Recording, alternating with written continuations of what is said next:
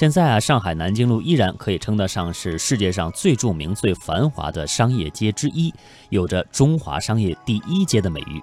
这里面呢，也吸引着海内外无数的旅游者和投资者的目光。那他们的变化发展怎么样？一百多年来，它的一些重要的商铺转型发展是什么呢？下面时间，我们通过下面的专题来了解一下。哎呀，这不太清楚。您知道南京路这个路名是怎么由来的吗？不太清楚。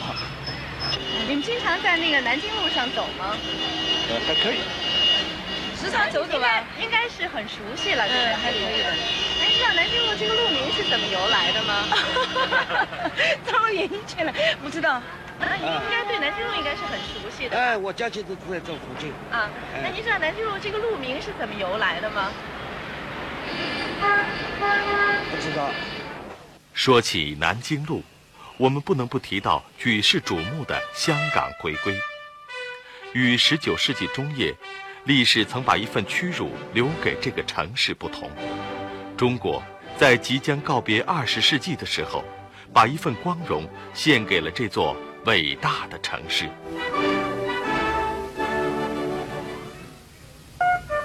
当我们翻开历史崭新一页的时候，我们不能忘记伴随着鸦片战争而来的隆隆炮声。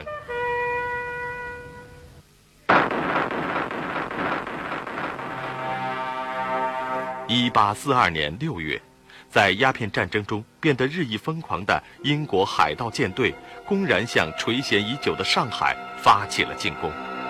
尽管淞沪守将陈华成率军英勇奋战，但封闭落后的清军毕竟不敌坚兵利甲的新型资本主义武力。陈华成壮烈殉国，英军的铁蹄踏进了黄浦滩。八月五日。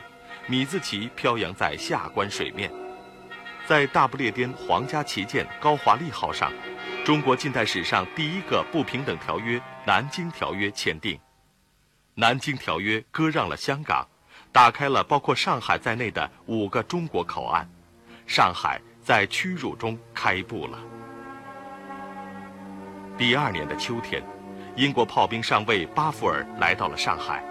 与上海道台工部九签订了上海土地章程，其中包括自黄浦江外滩起向西扩展八百三十亩土地，为英国商人的居留地。当时的黄浦江外滩还是古城外的一片旷野。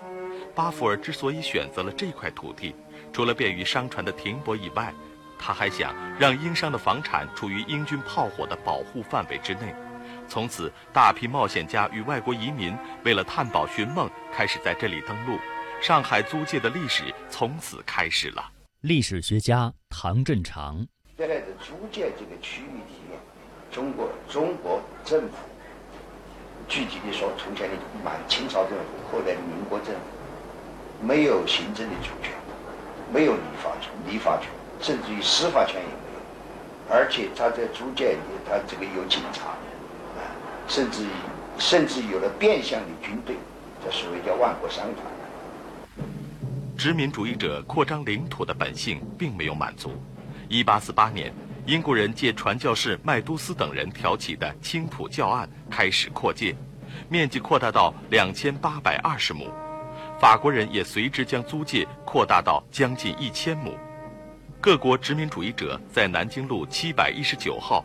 原新雅约赛馆的位置建立了所谓行政委员会，中国人觉得它的职能与中国历代掌管工程、水利、交通等政令的工部相同，顺口将它叫做工部局。岂料日后它主宰租界近一个世纪之久。一八六八年，清政府被迫承认了由工部局控制的会审公谢制度，从此中国政府在租界内的司法权力被彻底的剥夺了。一九零四年，两名从日俄战争中败逃至上海的沙俄水兵，坐人力车不付车资，并执斧行凶，将无辜行人周生勇劈死。上海各界华人强烈要求严惩凶手，但工部局却宣称此案与会审公谢毫不相干，不予审理。在上海道台袁树勋的反复交涉下，俄国领事才将凶犯判八年监禁，监罚苦工。由此可见，西方司法制度在中国土地上执法的真相。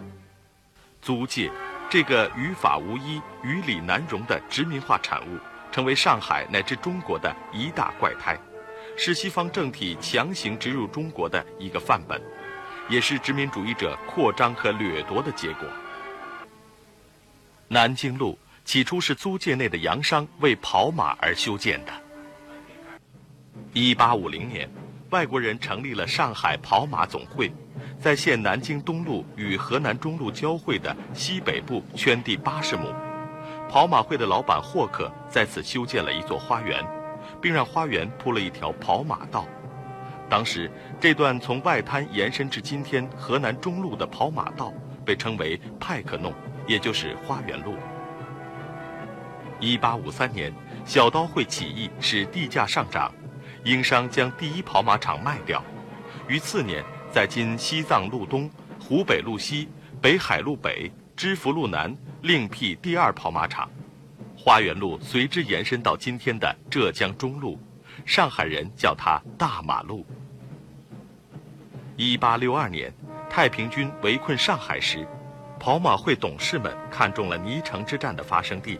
今天，人民广场与人民公园这块有村庄和坟地的五百余亩土地，第二跑马场再次西迁，在这里建成跑马厅，花园路随之延伸到西藏中路处。一八六五年，租界的执政官们在花园路边的市政厅里举行会议，他们认为是《南京条约》给他们带来巨大利益，于是他们将花园路改名为南京路。随着租界的扩展与强化，许多外国势力以市政的名义踏入了南京路。地下管道、路灯、救火龙头、交通标志、门牌、车牌、电话、公共厕所纷纷出现，南京路逐渐走进了都市的行列。租界的殖民化导致了国家主权的严重丧失。南京路无疑是历史屈辱的活的见证。开埠初期，西方主要资本主义国家开始进入上海从事贸易活动，其中主要是鸦片贸易。殖民者以此来弥补贸易逆差。作为国际贸易中象征国家主权的海关，也落入列强之手。1853年，被小刀会捕获又被美国人救出的道台吴简章。在逃出县城后，急于恢复海关关税，但三次设关征税均告失败，只得与列强签订了《上海海关协定》八款，规定由外国人帮办税务。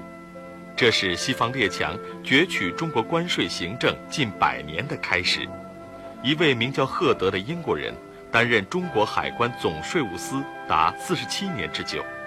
许多资本主义势力都纷纷踏上南京路，去寻求最大经济利益。南京路热闹起来了。上海社科院历史研究所研究员陈正书说：“这样的一个经济高度繁荣呢，啊不可能真正属于中国人民。最简单的例子，比如说永安公司，它开了以后，它的那个营业呃利润当然是很高的，但是呢。”他那个土地啊，土他那个商店的土地是属于英国的，在上海最著名的房地产大王，就哈东。那哈东把这个地里租给他以后呢，实际上永安公司所赚呃商业利润，其中的百分之四十作为地租形式要交给哈东，而且呢，他按照他的规定呢，就是按照原来租地规定的话。那就是说，呃，几十年以后，这个连那个商店本身也要归哈东。无论怎么繁荣，南京路再繁荣，也不可能属于三毛的。我们继续来听一下上海社科院历史研究所研究员程振书说：改革开放之后呢，为了重新恢复这个上海具有国际大都市的功能地位，所以一些政府机构主动提出来迁到稍微远一点的地方，让出南京路，让出外滩。使招标以招标形式，使一些金融机构，包括外资的金融机构，重新回到南京路。而这种回到呢，它并不是一种简单的从前那种意义上的一种重复，是在我们享有主权情况下主动的引进外资所实现的啊，使南京路成为名副其实的一种商业性的路。中国社科院近代史研究所研究员雷怡，改革开放以来，许多兄弟省市那个企业或者是兄兄弟省市的资金都投入到南京路商业的发展上。那么，同时在海外，在国外的也同样技术来对外开放，而且不断在扩大开。比如现在，呃，南京路上。我们引进外资的商业，就有先施公司也来了，那曼克顿广场，还有威尼斯红墙、摩斯大商厦等等，都是啊对外开放引进。这个也同样的呢，也带来了一片这个新的活力。在这条经历了百年沧桑的街道上，历史与现实交汇。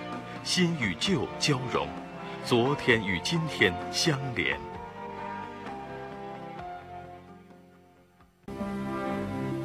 从一九八八年到一九九四年，邓小平同志在上海过了七个春节。霓虹灯闪烁之夜，老人在南京西路上海展览馆参加春节联欢晚会后，坐车在南京路上来回看夜景。他多次谈到。上海是我们的王牌，把上海搞起来是我们的一条捷径。南京路正是体现上海经济繁荣的一个窗口。开埠后的上海，大量海外移民在这里陆续登陆，他们先后在南京路从事地产、贸易、金融等行业，其中有不少人在此发迹。这座位于南京路外滩的和平饭店，原来是沙逊大厦。一八四五年，一个叫大卫·沙逊的犹太移民来到上海，靠着贩卖鸦片的资本积累，他开始在上海做起了房地产买卖，兼做纺织、军火、食品、交通等多种生意。到维克多·沙逊主持业务时，这个家族在上海经商已经历经了四代。一九四八年，沙逊家族撤出上海时，其在华资产总额达到了二十多亿元，成为南京路乃至大上海的首富。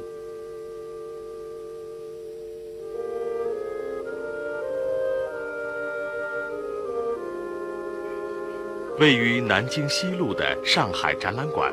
原来是哈同花园。一八七三年，二十二岁的哈同从巴格达只身来到上海滩。起初，他只是沙逊洋行的看门人。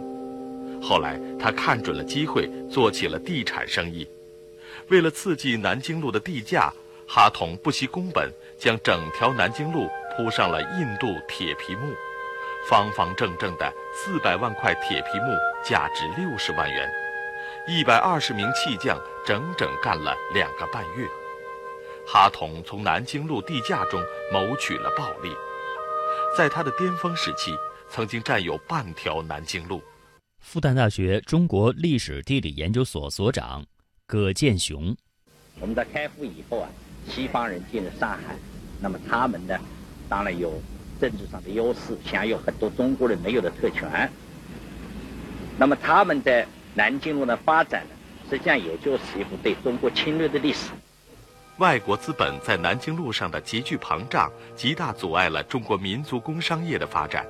从李鸿章发起的官办兵工洋务运动，到盛宣怀为代表的官商一家国脉保利，南京路外滩很快成为民族工商业与国际资本激烈竞争的前沿阵地。在这场没有硝烟的争夺中，最为典型的可谓是红顶商人胡雪岩。他在1882年与洋商竞争生丝生意中失败，他在南京东路374号的钱庄富康银号也随之倒闭。不久，胡雪岩在穷困潦倒中死去。胡雪岩的悲剧并没使中国人屈服退让。陈光甫早年留学美国耶鲁大学时，曾在檀香山拜会了孙中山，表达了实业救国的壮志。一九一五年，他在毗邻南京路处创办了一家资本仅十万元的华资银行——上海商业储蓄银行。孙中山闻讯从海外汇来一万元股金。一九二一年，上海商业储蓄银行已成为国家级的重要银行，在南京路上先后盖起七座华资银行大楼。一种商品要想在上海打开销路，那就要到南京路上去销售，这也是人们心目中形成的共识。去过南京路的人都会感触到，南京路是商业繁荣的标志，是商业竞争的标志。